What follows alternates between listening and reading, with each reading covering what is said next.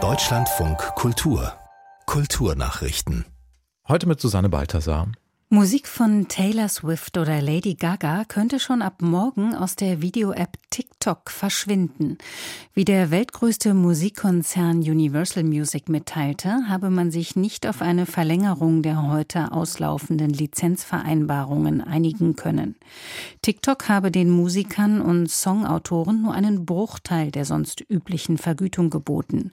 Auch lasse TikTok im großen Stil Musik auf die Plattform, die mit Hilfe künstlicher Intelligenz erstellt worden sei. Für TikTok könnte der Ausstieg von Universal Music ein erheblicher Schlag sein. Sehr viele Videos sind mit Musik unterlegt. Der ehemalige Oberbürgermeister von Kassel, Hans Eichel, sieht die Kunstfreiheit der Dokumenta in Gefahr. Deshalb habe er sich der Initiative Stand with Documenta angeschlossen, sagte der SPD-Politiker im Deutschlandfunk Kultur. Eine gleichnamige Petition fordert, die Kunstfreiheit, wie sie im Grundgesetz verankert ist, weiterhin zu wahren und nicht durch politische oder andere externe Einflüsse einzuschränken. Selbstverpflichtungen und Verhaltenskodexe seien der Tod der Dokumenta, sagte Eichel.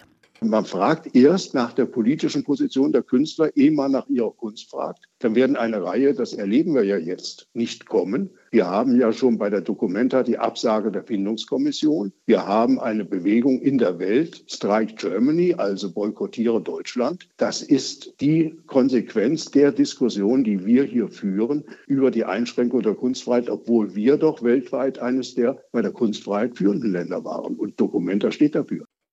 Ex-Bundesfinanzminister Hans Eichel von der SPD, früherer Oberbürgermeister von Kassel.